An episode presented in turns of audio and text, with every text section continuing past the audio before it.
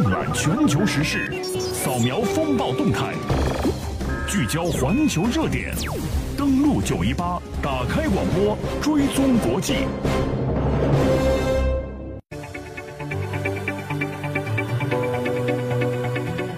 各位中午好，这里是 FM 九十一点八郑州私家车广播正在直播的国际新闻节目《登录九一八》，我是陈一，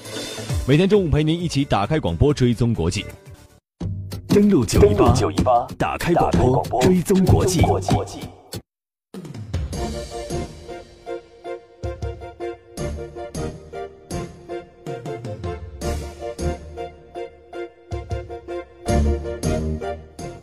登录九一八全球聚焦，今天的全球聚焦，我们首先来关注到五一特别策划到的“一带一路”的话题，回望古老丝绸之路灿烂文明，见证“一带一路”重大愿景。在公元前一百三十九年汉武帝的时期，一个叫做张骞的陕西人奉命出使西域，开通了汉朝通往西域的道路。而现在我们知道，这一条路就是著名的古代丝绸之路。作为凿空西域的第一人，张骞是西丝绸之路的开拓者。但是在两千多年前，在九死一生之际，张骞也一定没有想到，这样一条通往西方的陆上通道，在他身后将会演化出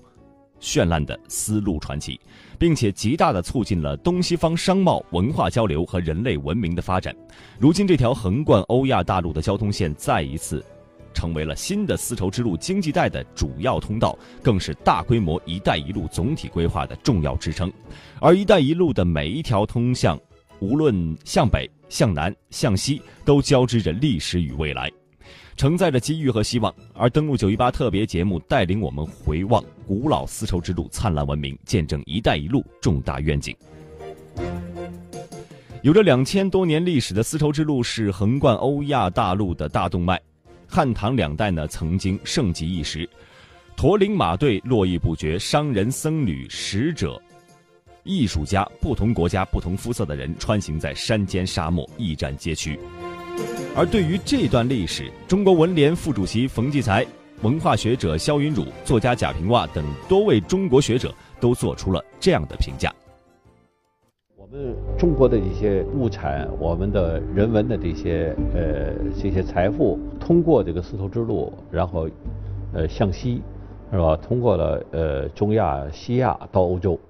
然后欧洲呢和中亚和西亚把的文化文化送进来。有了丝路以后，欧洲发现了亚洲，亚洲发现了欧洲，他们的文化开始沟通，整个世界文化史由此进入了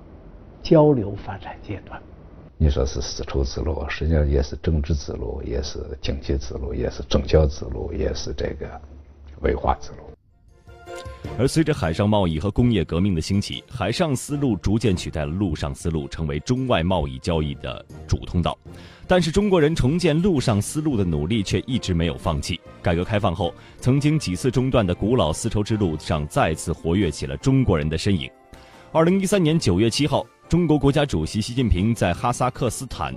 纳扎尔巴耶夫大学发表重要演讲，首次提出了加强政策沟通、道路联通、贸易畅通、货币流通、民心相通，共建丝绸之路经济带的战略倡议。而二零一三年十月三日，习近平主席在印度尼西亚国会发表重要演讲时，明确提出，中国致力于加强同东盟国家互建互联互通。愿同东盟国家发展好的海洋合作伙伴关系，共建二十一世纪的海上丝绸之路。一带一路建设不是要替代现有地区合作机制和倡议，而是要在已有基础上推动沿线国家实现发展战略相互对接、优势互补。而在二零一四年博鳌亚洲论坛年会开幕大会上，中国阐述了亚洲合作政策，并且强调要推进“一带一路”的建议。二零一五年三月份亚洲博鳌论坛期间，“一带一路”总体规划最终成型，中国政府正式发布了推动共建丝绸之路经济带和二十一世纪海上丝绸之路的愿景与行动。近九千字的文字系统勾勒出了一带一路的路线图。“一带一路”不是一个实体和机制，而是合作发展的理念和倡议，是充分依靠中国与有关国家既有双边机制、借用既有的、行之有效的区域合作平台，旨在借用古代丝绸之路的历史符号，高举和平发展的旗帜，积极主动的发展与沿线国家的经济合作伙伴关系，共同打造政治互信、金融合作、文化包容的利益共同体、命运共同体和责任共同体。无论是在陆地上还是海上，古老的丝绸之路正在迎来新的发展机遇。在“一带一路”路网上，我们可以看到，陆地上面“一带一路”依托国际大通道，以沿线中心城市为支撑，以重点经贸产业园区为合作平台，共同打造新欧亚大陆桥、中蒙俄、中国至中亚至西亚、中国至中南半岛等国际经济合作走廊。而海上方面，“一带一路”以重点港口为节点，共同建设畅通、安全、高效的运输大通道。中巴、孟中、缅印两个经济走廊共同推进“一带一路”建设关系紧密，进一步推动合作取得更大进展。那么，如何看待中国提出的一带一路倡议呢？我们先来听一听文化学者肖云汝、作家贾平凹和联合国教科文组织前。助理干事汉斯他们是怎么说的？我们经济的发展到现在这一步，世界也在呼吁。世界说中国发展经济这么快，应该为世界承担更大的责任。我觉得也是一个改革的需要，也是一个国家自信的一个表现吧。The influences were enormous. 我认为“一带一路”影响巨大，丝路沿线国家也将大大受惠于此。在今年的三月六号，十二届全国人大五次会议新闻中心举行记者会，国家发展和改革委主任何立峰在谈到“一带一路”建设有哪些实质性进展时表示，三年多来，“一带一路”进展是快速的，成果是好于预期的。推进“一带一路”建设的这个基本原则和“一带一路”建设的主要内容，越来越被沿线各国人民呢所共同的接受、认可，并且。在发扬光大，不断的充实它的具体的内涵和内容，所以这三年来呢，我们认为它的进展是快速的，成果好于预期。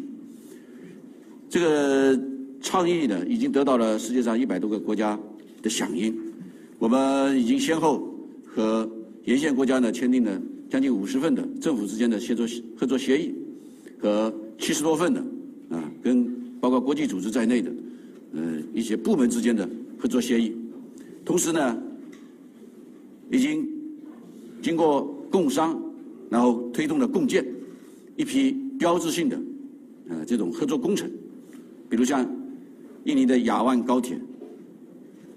匈塞铁路、中国和老挝之间的中老铁路，还有一批港口，还有一批其他的一些设施等等。从现在的进展情况看呢，是良好的。这三年来呢，中国对沿线。“一带一路”沿线国家的对外投资已经超过了五百亿美元，光去年呢，对这些沿线国家的投资就超过了一百四十多万，四一百四十多亿美元，呃，并且这些项目呢，具体进展情况是良好的。现在到中国来留学的这个青年学子呢，有超过一半是来自“一带一路”沿线国家的呃青年学生，还有很多的之间的民间往来。所以现在“一带一路”建设的这个前景呢，越来越光明。“一带一路”建设的实际的项目越来越多，它的成果是越来越丰硕。在今今年的这个冬季达沃斯论坛上，习近平主席啊已经宣布，在今年五月将在我们北京举办首届“一带一路”国际合作高峰论坛。这个论坛呢，这包括。啊，有个开幕式，有圆桌峰会，这将由呢，这个我们的外交部呢正在牵头，在在推动具体的落实。而四月十八号，商务部发布了一季度我国对外投资的数据，数据显示，“一带一路”沿线国家投资合作持续升温。商务部合作司商务参赞韩勇：一季度，我国企业在“一带一路”沿线的四十三个国家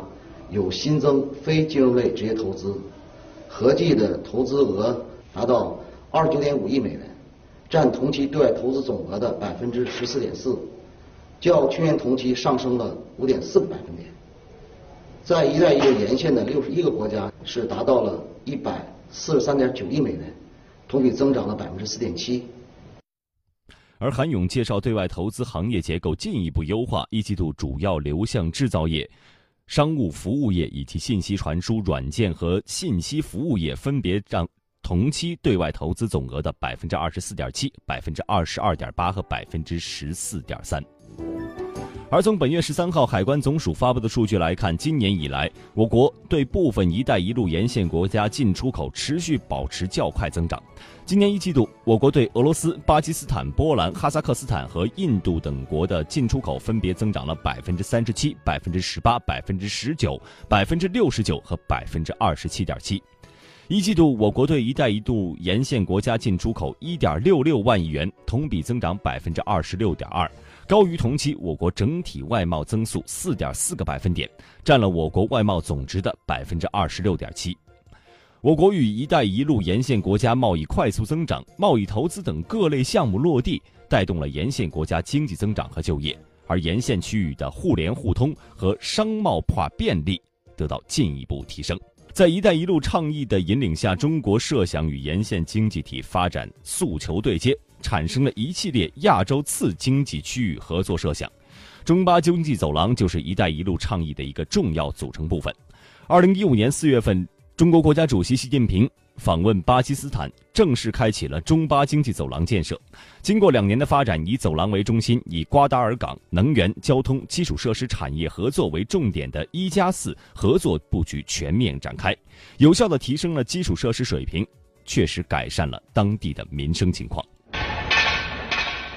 这里是位于巴基斯坦北部的喀拉昆仑公路二期工程的施工工地。对，工人瓦卡尔正在跟他的中国师傅李保国学习机械操作。那土，那土都那儿，拿来拿来，加完来交给，加那交给，交给。喀拉昆仑公路是连接中巴两国的唯一陆路交通要道，始建于上世纪六十年代。连接着巴基斯坦 M 一、M 二等重要的高速公路，通往拉合尔、卡拉奇、瓜达尔等重要城市和港口。然而，几十年来道路损毁严重，亟待整修。从2008年到2015年，中国路桥公司完成了喀拉昆仑公路的一期改扩建工程，二期工程于去年四月开工，项目线路总长约120公里。是中巴经济走廊陆路通道的核心路段，扩建后的公路运输能力将提高三倍。八方工作人员阿明之前出行去其他城市总面临交通问题，担心山体滑坡，路上也总塞车，有时一周都到不了。路修好之后，几个小时就能抵达了。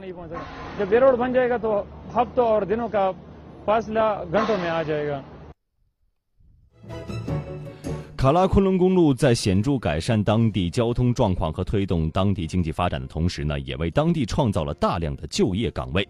在二期工程建设当中，两千五百多名巴基斯坦工作人员找到了稳定的工作，还学到了本领和技术。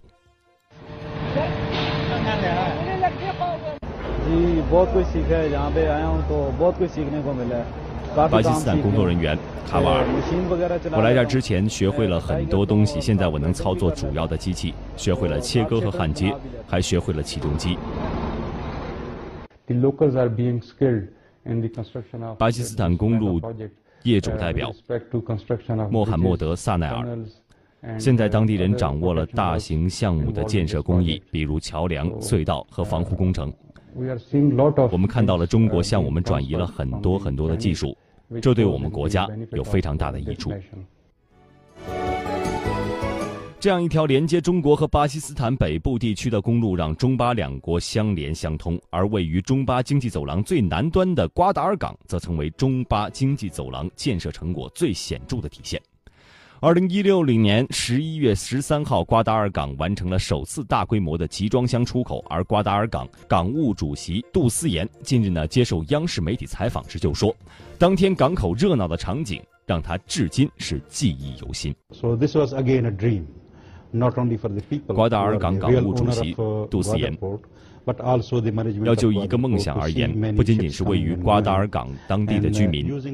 对于我们瓜达尔港管理者来说，可以看到港口船只繁忙的景象，使用着中巴两国共同努力建立起来的港口设施，这使我们感到无比幸福，梦想照进了现实。